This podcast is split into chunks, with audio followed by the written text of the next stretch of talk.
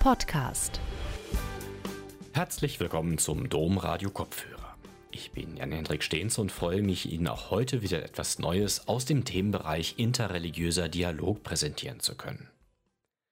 Weltweit sind Menschen aller Religions- und Weltanschauungsgemeinschaften in ihrer religiösen Freiheit bedroht.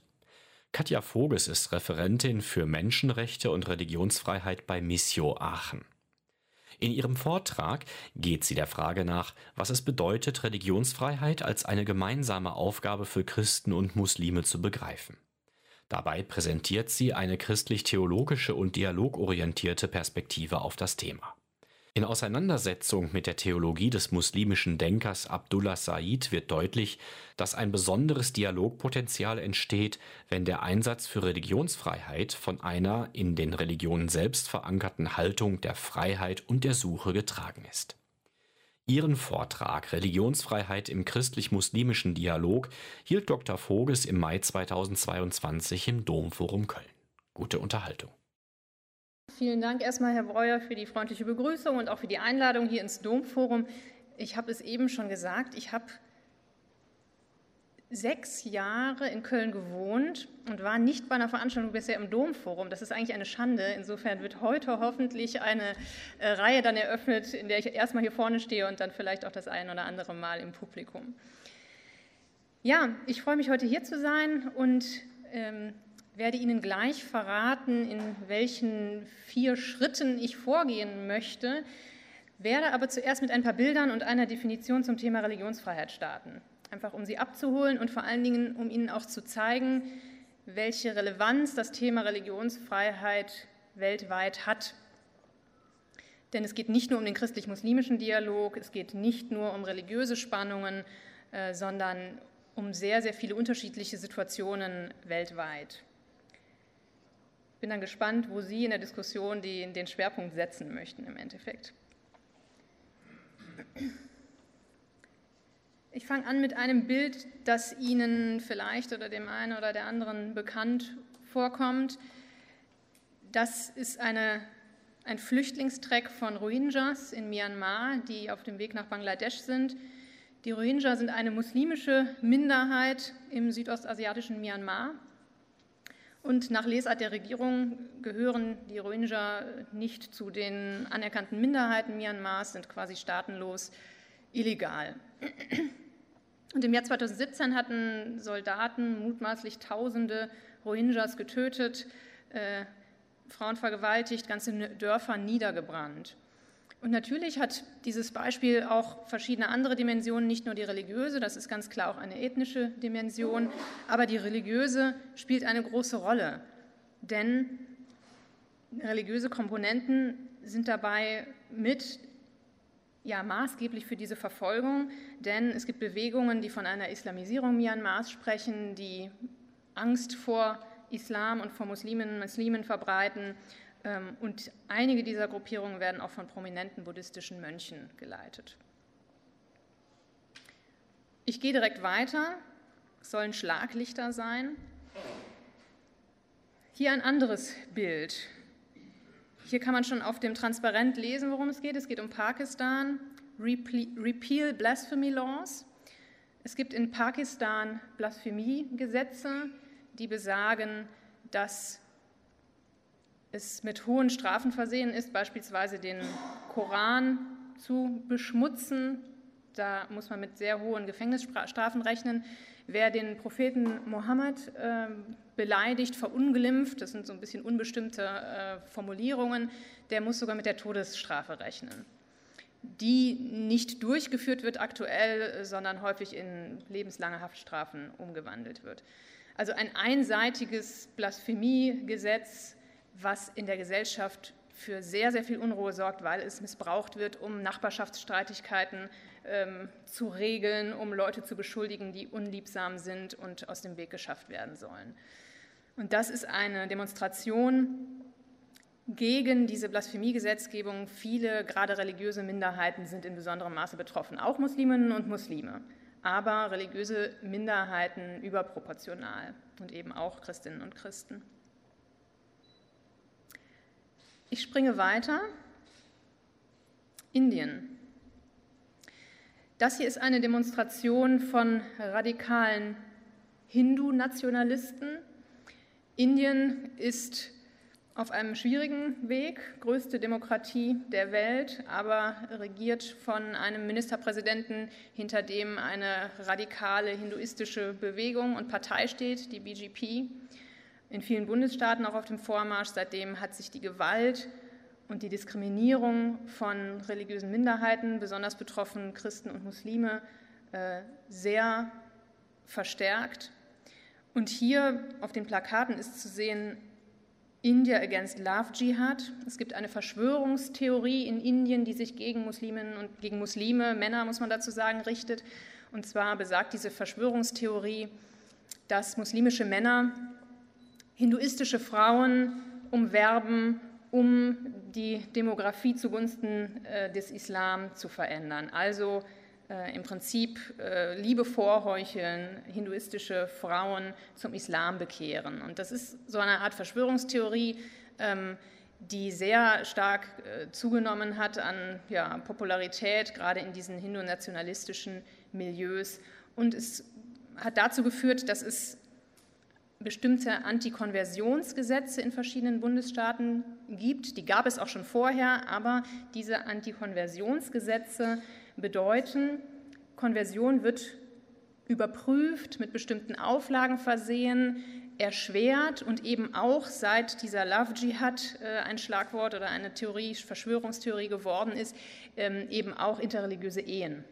Interreligiöse Ehen werden sehr äh, erschwert und ausgenommen von diesen Konversionsverboten ist die sogenannte Rückbekehrung zum Hinduismus weil die Theorie besagt, auch diese Theorie der regierenden BGP, Indien ist ein Land, das den Hindus gehört. Die ursprüngliche Religion, so diese Theorie, äh, ist der Hinduismus und alles, was eine Rückbekehrung zu, eine sogenannte Rückbekehrung zum Hinduismus ist, ähm, wird gefördert und ist gewünscht. Um, nicht, um auch zu zeigen, dass es natürlich Gegenbewegungen und positive Bewegungen gibt, es gibt auch ein sogenanntes Indian Love Project, äh, was in den Social Media äh, sehr, ähm, ja, sehr prominent äh, geworden ist. Das ist ein Projekt, wo interreligiöse Ehepaare ihre Liebe erklären, darstellen und zeigen, dass Liebe über interreligiöse, also über religiöse Grenzen hinweg möglich und, und gut ist, auch in Indien. Jetzt denke ich, haben wir noch die Verantwortung, auch einmal nach Deutschland zu gucken. Wir haben es gerade gehört. Ähm, ja, wir haben das Glück, in einem Land zu leben, wo wir die Möglichkeit haben, unseren Glauben frei zu leben und zu bezeugen. Ähm, aber es gibt auch hier Verletzungen der Religionsfreiheit, gerade äh, Verletzungen der Religionsfreiheit, die aus der Gesellschaft herauskommen. Wir haben hier eine Demonstration von einer rechtsradikalen Gruppierung. Das Wortspiel Rape Fugees ist auch dann entstanden, nachdem hier auf der Domplatte die Silvesterereignisse stattgefunden haben, diese Verbrechen. Ähm, und es gibt eben die Tendenz in rechtsradikalen Kreisen vor allen Dingen zu sagen, Flüchtlinge, die einen muslimischen Hintergrund haben, hier sieht man die durchgestrichene Moschee, das wird also verknüpft, Flüchtlinge, die einen muslimischen Hintergrund haben, sind hier, um Verbrechen zu begehen, um sich an Frauen zu vergreifen. Not welcome steht hier. So viel die vier Schlaglichter könnten alle natürlich sehr viel mehr Beachtung noch finden, aber um Ihnen zu zeigen, wir haben es bei der Religionsfreiheit mit sehr, sehr komplexen Fragestellungen und einer weltweiten Problematik zu tun. Ich möchte jetzt noch Ihnen zeigen, was Religionsfreiheit bedeutet, denn ich glaube, mit dieser Definition müssen wir starten, wenn wir jetzt gleich über Religionsfreiheit im christlich-muslimischen Dialog sprechen. Religionsfreiheit ist ein Menschenrecht. Und es gibt völkerrechtlich verbindliche Normen zu Menschenrechten und eben auch zur Religionsfreiheit. Diese Abkürzung, die Sie hier sehen, IPBPR, das ist der Internationale Pakt über bürgerliche und politische Rechte von 1966. Das ist die völkerrechtlich verbindliche Norm in Sachen Religionsfreiheit. Und da kann man aus diesem Artikel 18 insbesondere ableiten, was Religionsfreiheit bedeutet. Ich habe Ihnen in Klammern noch den sogenannten General Comment Nummer 22 dazu geschrieben, weil es sogenannte allgemeine Bemerkungen zu diesen Menschenrechtsverträgen gibt, die noch einmal ein bisschen erläutern, was denn wirklich gemeint ist, weil man aus diesen Artikeln manchmal das nicht ganz so gut herauslesen kann. Also in dieser Kombination ähm, wird man schlauer daraus, was Religionsfreiheit bedeutet. Und diese beiden Quellen liegen jetzt auch meiner Definition, die ich Ihnen hier zusammengestellt habe, zugrunde. Religionsfreiheit beinhaltet die Freiheit, eine Religion oder eine Weltanschauung zu haben, anzunehmen und sie zu wechseln. Stichwort Konversion, das ist in vielen Ländern ein riesiges Thema, was äh, der Religionswechsel, wann welche Menschen den Religionswechsel vollziehen dürfen. Religionsfreiheit beinhaltet auch die Freiheit, sich zu keiner Religion oder Weltanschauung zu bekennen. Kennt man unter dem Stichwort negative Religionsfreiheit. Ja, man darf auch sagen, ich möchte mit keiner Religion oder Weltanschauung etwas zu tun haben. Religionsfreiheit beinhaltet darüber hinaus die Freiheit, seine Religion oder Weltanschauung allein oder in Gemeinschaft mit anderen, öffentlich oder privat, durch Gottesdienst, Beachtung religiöser Bräuche, Ausübung und Unterricht zu bekunden. Und, das wird häufig vergessen, ist aber auch äh, zentral in diesem Artikel aufgeführt, Religionsfreiheit bedeutet auch die Freiheit der Eltern, die religiöse und sittliche Erziehung ihrer Kinder in Übereinstimmung mit ihren eigenen Überzeugungen sicherzustellen.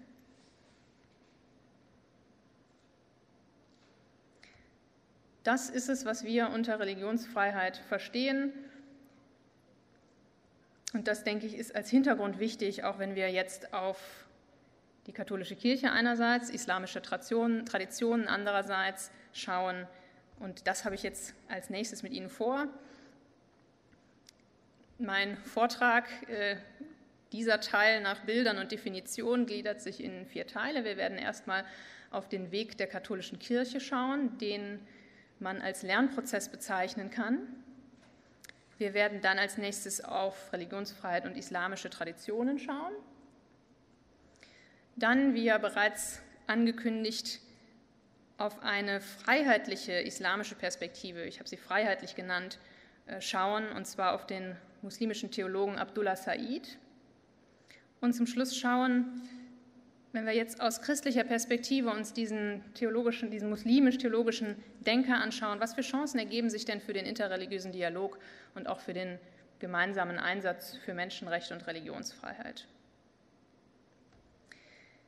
Ich starte mit dem Weg der katholischen Kirche als Lernprozess.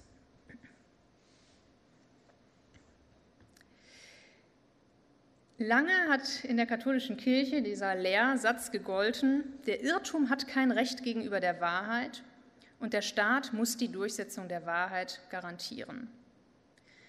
Man könnte jetzt eine ganze Reihe von Päpsten und Enzykliken und so weiter zitieren, in denen das deutlich wird. Ich habe hier beispielsweise noch Gregor den 16., der in seiner Enzyklika Mirarivos vom 15. August 1832 verschiedene Überzeugungen seiner Zeit zurückwies und er hat unter anderem die politische Position verurteilt, für das Recht auf Freiheit des Gewissens zu kämpfen und hat diese Position als, ich zitiere, törichte und irrige Meinung, Wahnsinn, seuchenartigen Irrtum bezeichnet. Also Gewissens- und Religionsfreiheit als seuchenartiger Irrtum. 1832. Jetzt hat sich diese Position oder diese Art der Position äh, leider noch ziemlich lange durchgezogen. Wir haben gerade schon vom Zweiten Vatikanischen Konzil dann in den 60er Jahren gehört. Bis dahin oder bis kurz davor hat diese, dieser Satz gegolten, offiziell für die katholische Kirche. Es gibt natürlich immer auch Strömungen, ähm, die das anders sehen, aber das war die offizielle Lehrmeinung. Und eine Akzentverschiebung gab es erst mit Pius XII., und zwar Anfang der 1950er Jahre. Der hat zwar im Prinzip diesem oben genannten Satz noch zugestimmt, hat aber gesagt, es kann durchaus einem höheren Gut dienen, auf die Durchsetzung dieser Wahrheit zu verzichten. Hat also sich noch nicht klar anders positioniert, hat aber gesagt, ähm, es kann einem höheren Gut dienen. Das heißt, ähm, wenn man damit irgendwie vermeidet, dass ein Staat komplett zusammenbricht oder irgendwelche ähm, riesigen Konflikte auftauchen, kann man sagen, äh, man kann auf die Durchsetzung der Wahrheit verzichten. Erst mit Johannes dem 23. hat sich dann wirklich etwas vollzogen, was man äh, in der Enzyklika Pacem in Terris von 1963 sieht, also schon äh, im Umfeld des Vatikanischen Konzils. Und zwar hat er das Recht der Person in den Vordergrund gestellt und hat wirklich gesagt, es geht nicht um ein Recht der Wahrheit, sondern wir haben es mit Menschenrechten zu tun, mit Rechten, die die Person innehat. Also es gibt kein abstraktes Recht der Wahrheit. Und Pazin im Interres ist im Prinzip dann eingeflossen von diesem Gedanken her in die Erklärung, in die Konzilserklärung Dignitatis Humanae von 1965 über die Religionsfreiheit. Und da wird ganz klar gesagt, Religionsfreiheit ist ein bürgerliches Freiheitsrecht. Und dieses Freiheitsrecht basiert auf der Würde des Menschen und wurzelt in der biblischen Offenbarung. Ähm, Dignitatis Humanae hat zwei Teile. In dem ersten Teil geht es um eine philosophisch-naturrechtliche Argumentation. Da wird eben genau gezeigt, was es bedeutet, Religionsfreiheit ist ein bürgerliches Freiheitsrecht, ähm, was es auch bedeutet, was ein Staat auch bieten muss, um die Religionsfreiheit zu schützen, gewährleisten, was an Dialogmöglichkeiten und Ausdrucksmöglichkeiten für Religionen auch, auch da sein muss. Und dann gibt es einen zweiten Teil, den man als offenbarungstheologisch bezeichnen kann. Also da wird wirklich auch ähm, mit verschiedenen ähm, Bibelbezügen dargestellt, dass die Religionsfreiheit in der biblischen Offenbarung wurzelt. Das heißt, damit integriert die katholische Kirche die Religionsfreiheit als Teil universeller Menschenrechte in ihre Lehre und hat damit auch diesem Artikel 18, den wir am Anfang gehört haben, ja, zugestimmt und verteidigt seitdem auch die Religionsfreiheit in vielerlei Hinsicht. Befürworter dieser Erklärung, Dignitatis Humanae, die nicht unumstritten war, Befürworter haben gesagt, das Menschenrecht auf Religionsfreiheit ist auch mit religiösen Wahrheitsansprüchen kompatibel. Das heißt, es geht nicht darum, irgendwie zu relativieren und zu sagen, es gibt keine religiöse Wahrheit mehr, aber in einem Staat ist es nicht, also es ist nicht Aufgabe des Staates, diese religiöse Wahrheit durchzusetzen, sondern wir haben das Menschenrecht auf Religionsfreiheit im Staat und das ist auch wichtig und gut so. Das bedeutet aber nicht, dass wir auf unsere Wahrheit verzichten. So die Befürworter. Nichtsdestotrotz ähm, von konservativen Gruppierungen innerhalb der Kirche wurde und, und wird die Entwicklung hin zur Anerkennung der Religionsfreiheit kritisch gesehen. Und die Frage, die gestellt wird, wurde der Anspruch einer Kontinuität der kirchlichen Lehre gewahrt? Die Frage liegt auf der Hand, wenn Sie sich an das Zitat von Gregor dem 16. erinnern, wenn, von solchen, wenn ein Papst von solchenartigem Irrtum gesprochen hat und dann die Kirche im Zweiten Vatikanischen Konzil einen solchen Paradigmenwechsel hinlegt, kann diese Frage gestellt werden. Man kann darüber sehr, sehr viel diskutieren. Es gibt auch verschiedene Arten, mit dieser Anfrage umzugehen. Wen ich besonders hilfreich finde in dieser Frage, ist eben der Theologe Konrad Hilpert. Ähm, das ist kein direktes Zitat, aber er sagt sinngemäß, die Kirche befindet sich auf dem Weg zu immer tieferen Einsichten, die dabei helfen, den Menschen die Botschaft Jesu Christi und des Heils nahezubringen. Das heißt, er stellt diese Frage nach der Kontinuität der kirchlichen Lehre in den Hintergrund und sagt, die Kirche ist in Auseinandersetzung mit der Welt und der Gesellschaft und kann in diesem Prozess auch zu tieferen Einsichten finden. Und das ist auch gut so. Und das unter anderem hat diesen Begriff des Lernprozesses geprägt. Also zu sagen, die Kirche hat dort auch einen Lernprozess vollzogen und hat, das kann man, wenn man sich damit näher beschäftigt, ganz klar detailliert aufführen, hat auf ganz komplexe historische, politische und gesellschaftliche Herausforderungen der Zeit reagiert. Diese Auseinandersetzung ist, ähm, ist sehr spannend und zeigt immer, dass es ein, ein Hin und Her war, auch zwischen verschiedenen ähm, Herausforderungen und der Position der Kirche, die sich dann eben herausgebildet hat. Ich finde, wenn wir jetzt gleich auf die islamischen Traditionen schauen, dass diese Erkenntnis oder das Wissen darum, dass es diese ambivalente Geschichte der katholischen Kirche gibt, dass das für eine selbstkritische und auch demütige Haltung sorgen kann in der Begegnung mit anderen Religionen und Angehörigen anderer Religionsgemeinschaften, die sich vielleicht an einem anderen Punkt auch befinden ähm, in ihrer Auseinandersetzung mit Menschenrechten und Religionsfreiheit.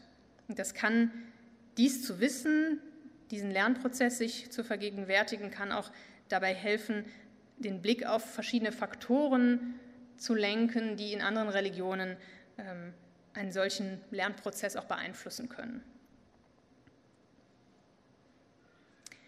Ich komme jetzt zum Punkt 2, Religionsfreiheit und islamische Traditionen.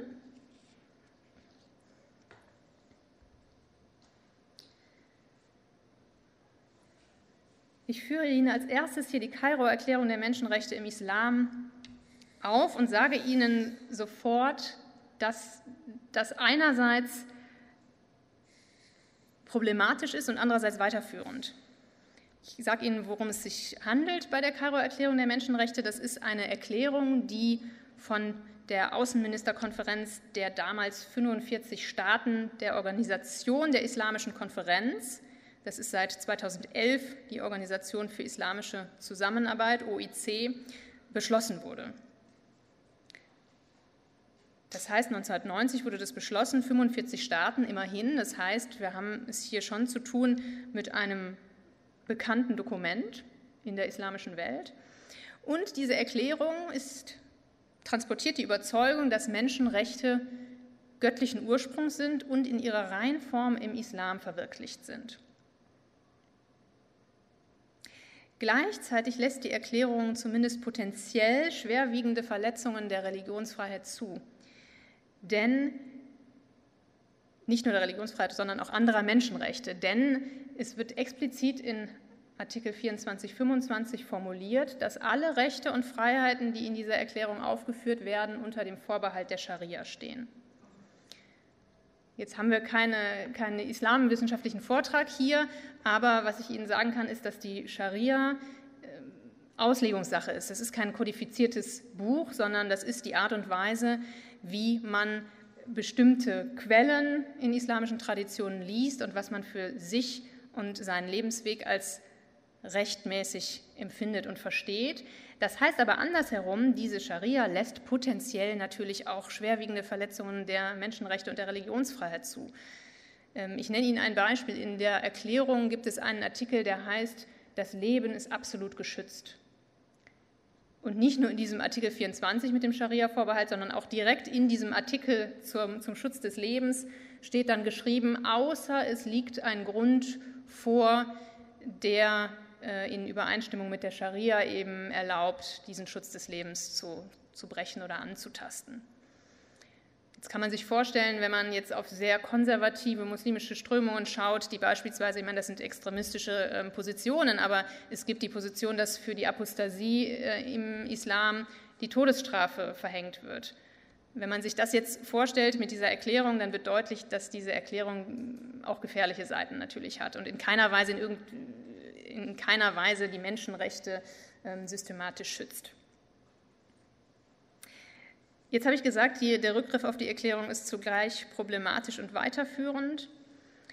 Problematisch ist sie deshalb, wenn ich damit einsteige, muss ich Ihnen zugleich sagen, das ist in keiner Weise ein Konsens oder eine Grundlage der Rechtssituation und Praxis in islamisch geprägten Ländern. Das heißt, das spiegelt sich nicht die Rechtssituation wider. Und wenn wir Musliminnen und Muslime weltweit befragen, werden wahrscheinlich viele sagen, sie können mit der Kairoer Erklärung der Menschenrechte nichts anfangen.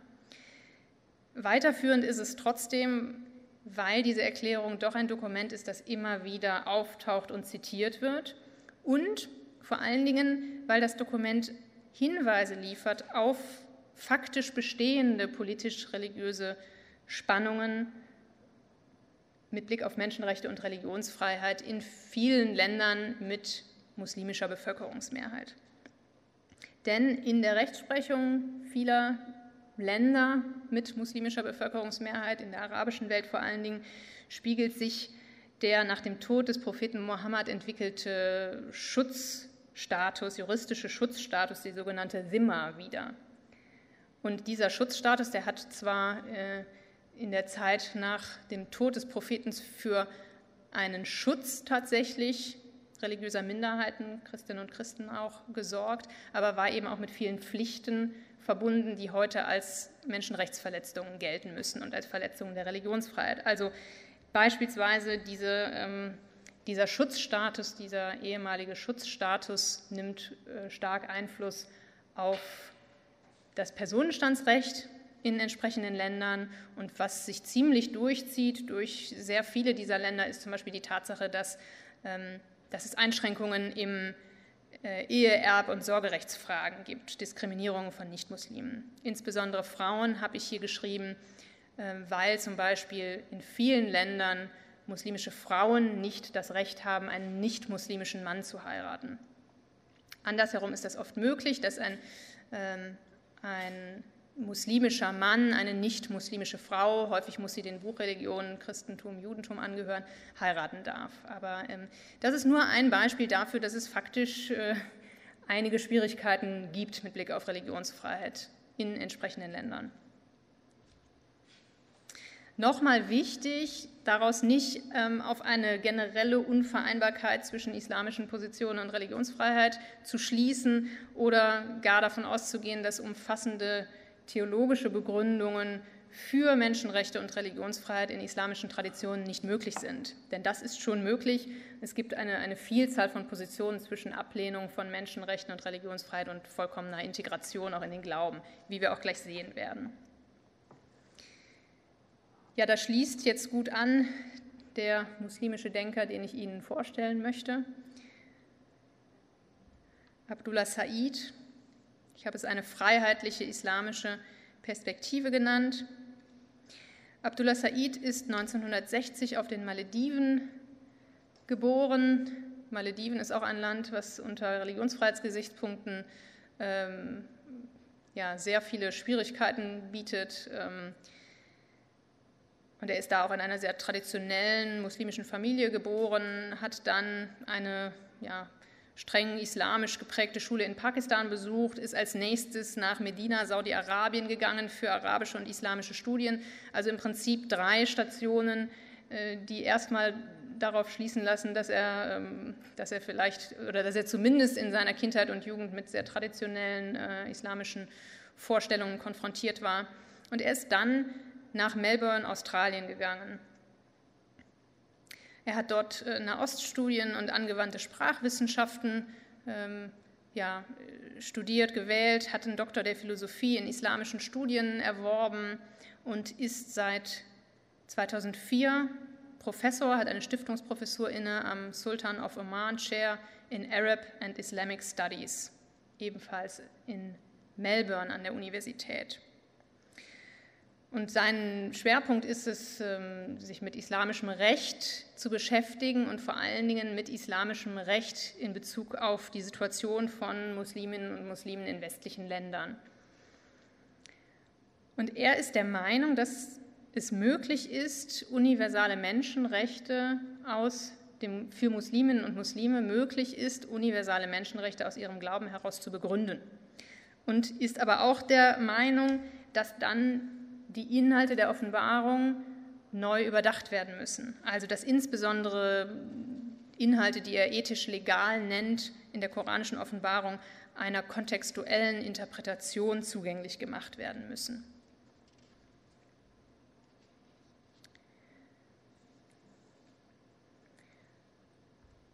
Und ich weiß jetzt nicht, inwieweit Sie sich mit islamischen Traditionen beschäftigen.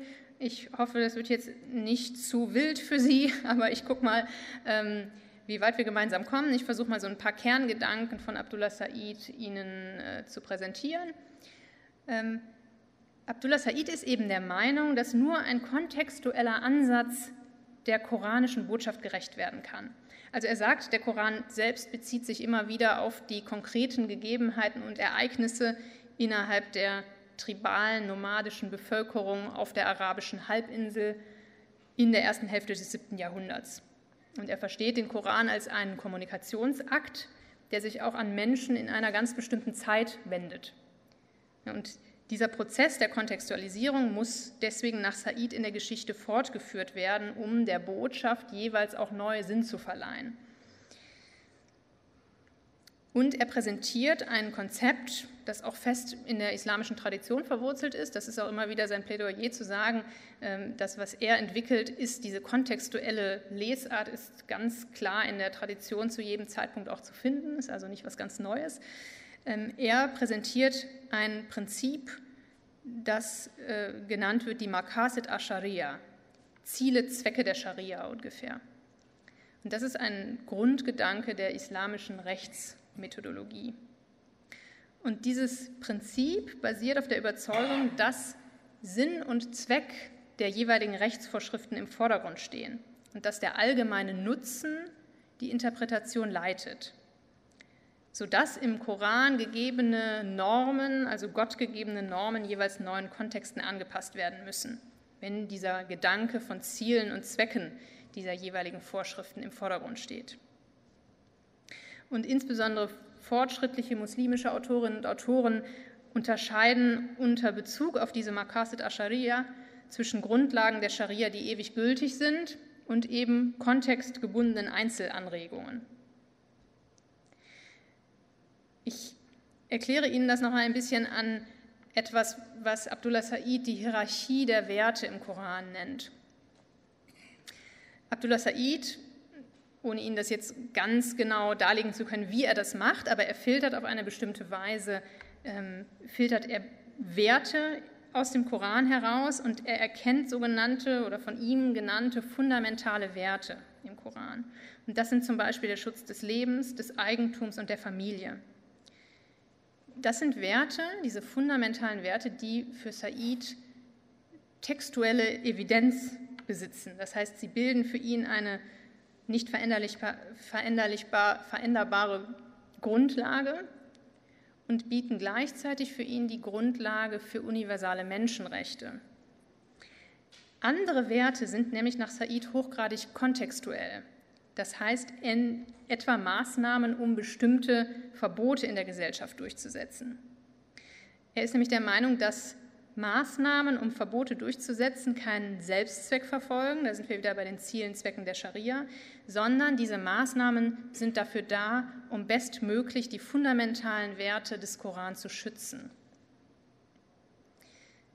Heißt, es ist nicht eine bestimmte Strafe, Bestrafung das Ziel, das nicht selbst, sondern das Verhindern einer bestimmten Tat ist das Ziel. Und das ist eine bestimmte Tat, die schädlich für den Menschen ist. Also können beispielsweise Bestrafungen, die Menschenrechte verletzen, durch andere Maßnahmen ersetzt werden, die den Erfordernissen des Schutzes des Lebens, der Integrität der Person stärker entsprechen. Also letztlich um die fundamentalen Werte des Koran, die er im Koran ausmacht, zu schützen. Und diese Herangehensweise erlaubt eben eine, eine Kontinuität islamischer Traditionen bei einer gleichzeitigen Anpassung religiös begründeter Handlungsanweisungen. Said macht noch unterschiedliche Ebenen von Werten aus, aber das ist jetzt, glaube ich, erst einmal das Beispiel, bei dem ich bleiben möchte. Seine kontextuelle Betrachtung betrifft auch die Sunna. Die Sunna, das ist die Überlieferung der Handlungsweisen und Aussagen des Propheten Mohammed. Und diese Handlungsweisen und Aussagen sind in der sogenannten Hadith-Literatur kompiliert. Auf viele rechtliche Fragen gibt nicht direkt der Koran eine Antwort, sondern man findet Antworten in der Hadith-Literatur, die aber nicht unumstritten ist, weil die Authentizität unterschiedlicher Hadithe ähm, sehr unterschiedlich bewertet wird und sich auch viele ähm, freiheitsfeindliche Positionen in diesen Hadithen wiederfinden. Zum Beispiel die Apostasie, die klassische Apostasiestrafe also die Todesstrafe lässt sich herleiten aus zwei Hadithen, die aber in ihrer Überlieferungskette sehr umstritten sind. Also da soll der Prophet Mohammed etwas gesagt haben, aus dem die Todesstrafe für Apostasie abgeleitet wird. Der Koran spricht aber immer nur von Bestrafungen im Jenseits. Und Abdullah Said ist eben der Meinung, dass die Hadithe nicht dem Koran und den dort festgehaltenen fundamentalen Werten widersprechen darf. Und er sagt auch, dass hier ein kontextueller Ansatz nochmal Berücksichtigung finden muss und dass zum Beispiel die Apostasiestrafe auch in einem soziokulturellen Kontext entstanden ist, in dem zum einen der Abfall vom Islam als eine Bedrohung der Gemeinschaft verstanden werden musste äh, und eben auch die Todesstrafe in gewisser Weise dem Ethos der Zeit entsprach. Das heißt auch hier ein kontextueller Ansatz. Und für Abdullah Said wird eben auf Basis dieses Ansatzes es möglich, universale Menschenrechte äh, in das muslimische Denken zu integrieren. Abdullah Said hat natürlich auch ein, eine bestimmte inklusivistische Haltung, das heißt eine, eine ja, integrierende Haltung im Prinzip, was das Verhältnis zu Nichtmusliminnen und Nichtmuslimen angeht. Ähm, ich werde Ihnen gleich noch sagen, wie Abdullah Said selbst diese inklusivistische Haltung versteht. Ähm, wenn es jetzt um Religionsfreiheit geht, dann geht es natürlich auch um umfassende Koraninterpretationen, um Suren, Verse, in denen es um die Freiheit des Glaubens geht, um Verantwortung des Einzelnen, um die Anerkennung von Nichtmusliminnen und Nichtmuslimen. Und da liefert Abdullah Said natürlich auch einiges. Also da kann ich Ihnen jetzt auch nicht umfassend ähm, seine Argumentation ähm, präsentieren, aber ich möchte doch zwei Suren bzw. Verse nennen. Abdullah Said unterstreicht die Bedeutung der einen Menschheitsgemeinschaft und auch eines gemeinsamen Weges zu Gott. Also er sagt, dass der Koran deutlich macht, in all ihrer Verschiedenheit teilen die menschlichen Wesen denselben Ursprung und auch dieselbe Suche nach Gott. Und er zitiert zum Beispiel Sure 4, Vers 1, Ihr Menschen Fürchtet euren Herrn, der euch aus einem Wesen schuf. Und er beruft sich auch immer wieder auf Sure 11, Vers 118, in dem für ihn deutlich wird, dass, dass das Gemeinsame und das Spezifische Teil des Plans Gottes sind. Ich zitiere diesen Vers. Hätte Gott gewollt, hätte er die Menschen zu einer einzigen Gemeinschaft gemacht. Und für Abdullah Said gelten jetzt diese fundamentalen Werte, die er im Koran ausmacht, für die ganze Menschheit und erfordern in einem Kontext des religiösen Pluralismus eine positive Anerkennung des anderen. Und unter Inklusivismus versteht Abdullah Said eine Haltung der Offenheit, die erst einmal von einer Gleichheit aller Menschen unabhängig von ihrem Glauben ausgeht und mehr noch, jeder Mensch ist aus dieser Haltung heraus Geschöpf Gottes und hat auch Zugang zu Gott und zu seiner Wahrheit. Das deutet ein bisschen an, dass er auch akzeptiert, dass die Wahrheit oder eine Annäherung an Gott auch auf verschiedenen Wegen, religiösen Wegen auch möglich ist. Und im Gegensatz dazu sieht er exklusivistische Tendenzen äh, sehr kritisch und sagt auch da wieder mit diesem kontextuellen Blick, dass exklusivistische Tendenzen in einer Zeit oder in Zeiten entstanden sind, in denen Wettstreit und Polemiken im Vordergrund standen und die politisch-religiöse Gemeinschaft auf vielfältige Weise bedroht war. Und diese Abgrenzungen eben auch ein, ein Weg des, des Überlebens der ganzen Gemeinschaft waren.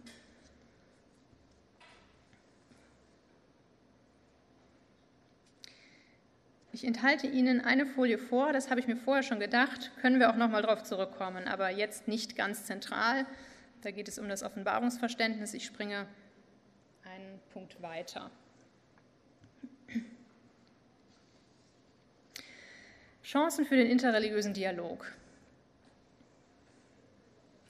Wer jetzt aus christlicher Perspektive auf Abdullah Saids Ansatz, also seine Koranhermeneutik, auch sein Offenbarungsverständnis und seine Ausführungen zur Bedeutung religiöser Diversität schaut, der wird Anknüpfungspunkte und Impulse für eine gemeinsame Suche finden.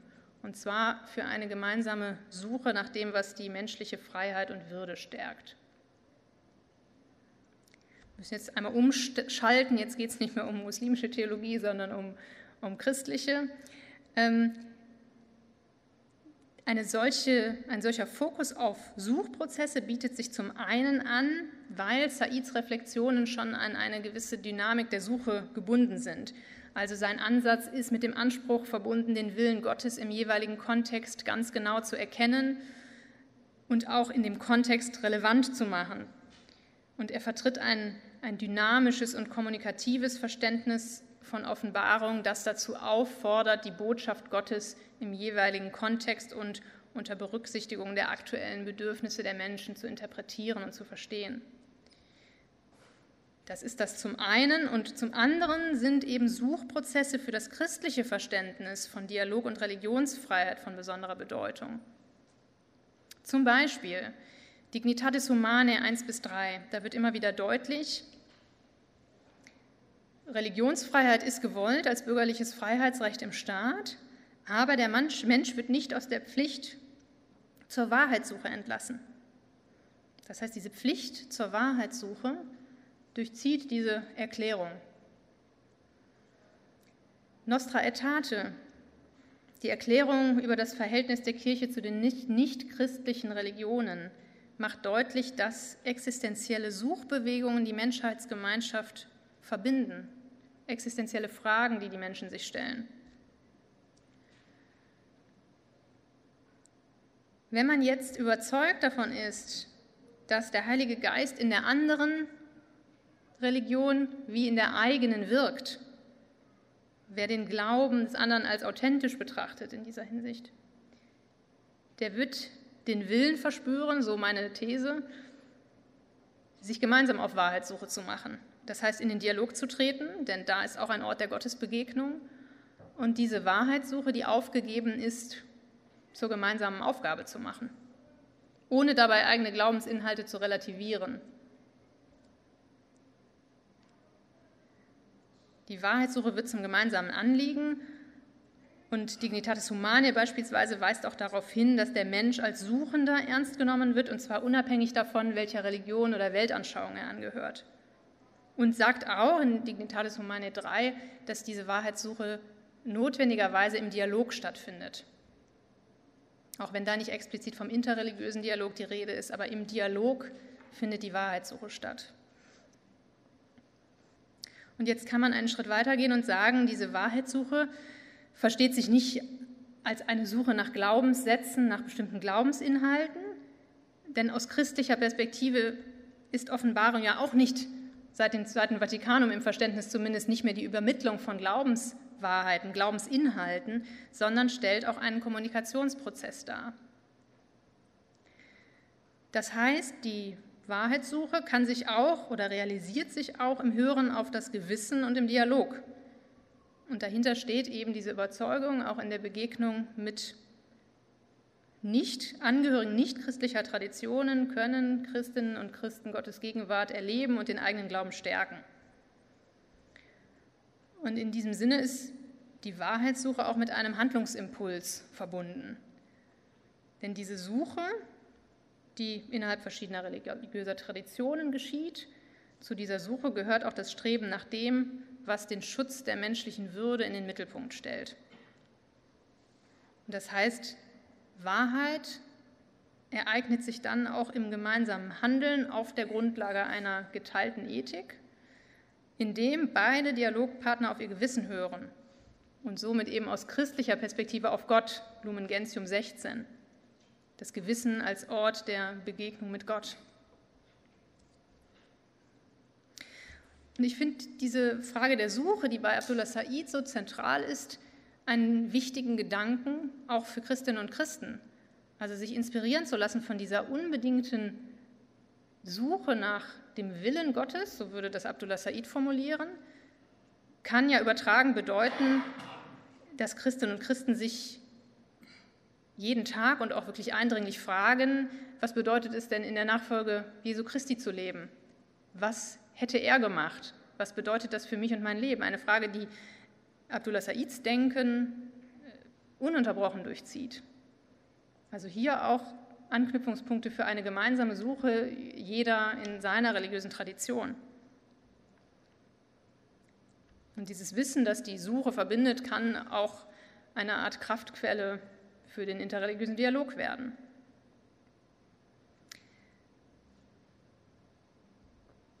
Ich komme zu meiner letzten Folie.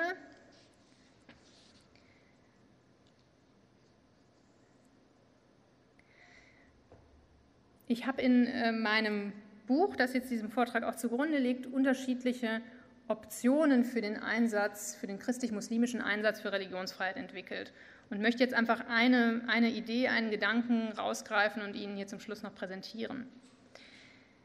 Wenn wir uns jetzt auf dieses Thema der gemeinsamen Suche konzentrieren, dann können wir sagen, aus christlicher Perspektive ist die im letzten von Gott geleitete Suche immer auch als eine unvollständige und vorläufige zu charakterisieren, mitunter auch revisionsbedürftige. Und diese Art theologische Würdigung von Suchprozessen, die kann auch für Suchprozesse und Suchbewegungen, Aushandlungsprozesse in der Gesellschaft in Anspruch genommen werden. Das bedeutet, wenn ich diesen Blick auf die Suchprozesse lenke, dann schaue ich nicht nur dorthin, wo Verletzungen der Religionsfreiheit zu benennen und zu bekämpfen sind, sondern schaue auch dahin, wo Menschen gemeinsam um Religionsfreiheit ringen und sich auf dem Weg befinden. Nicht falsch verstehen, auch die christliche Perspektive hat natürlich die vollständige Wahrung der, der Menschenrechte und der Menschenwürde zum Ziel, aber es geht ja auch darum, mit einer Art Unabgeschlossenheit zu leben und Menschen in Momenten des Scheiterns und des Ringens ernst zu nehmen. Und das heißt einerseits, es gilt, wenn wir auf die Situation der Religionsfreiheit schauen, auch die Situation derer nicht außer Acht zu lassen, die bedrängen und verletzen. Dazu gehört es beispielsweise zu analysieren, wodurch verhindert wird, dass diejenigen, die sich der Religionsfreiheit entgegenstellen, Freiheitspositionen erlernen und sich zu eigen machen. Da lenkt man den Blick ja quasi automatisch auf den Bereich Erziehung und Bildung. Also die Frage, einerseits zwar die Frage, wo bestehen im Bildungs- und Erziehungsbereich religiös begründete Diskriminierungen, Einschränkungen der Religionsfreiheit, aber eben auch, der Perspektivwechsel, inwieweit geschieht Ungerechtigkeit an Kindern und Jugendlichen, indem sie in ihrer Schule und in ihren religiösen Institutionen freiheitsfeindliche Positionen erlernen.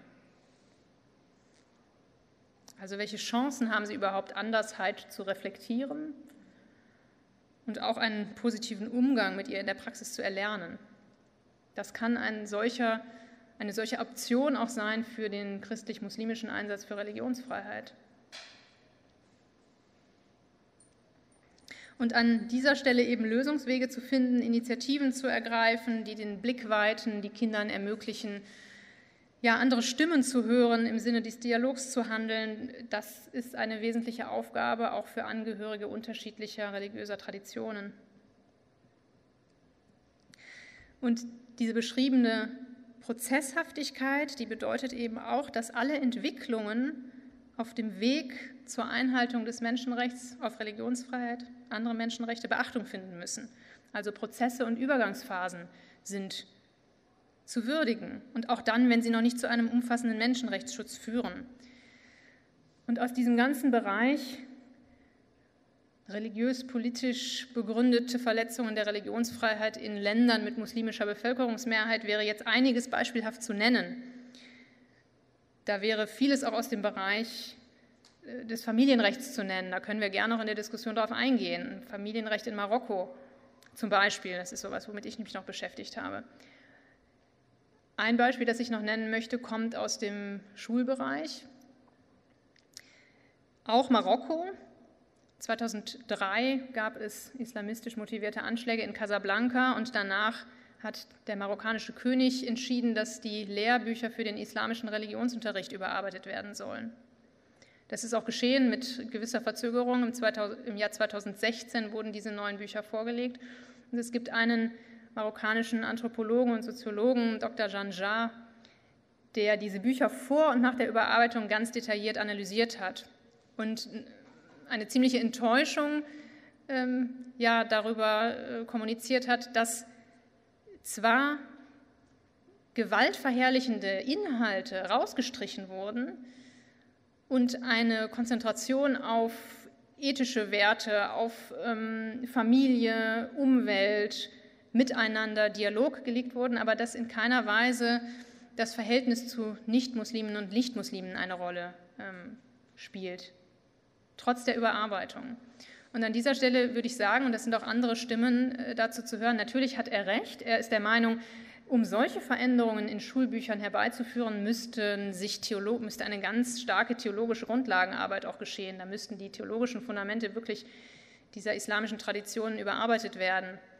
Ähm, und das, was ich hier mit Abdullah Said darstelle, ist natürlich nicht, äh, das werden Sie auch wissen, Konsens in, ähm, in Ländern, in islamisch geprägten Ländern. Das heißt, für ihn muss da sehr, sehr viel noch geschehen. Andererseits gibt es Leute, und das ist im Sinne dieser Prozesshaftigkeit, die sagen, damit ist sehr, sehr viel schon geschafft.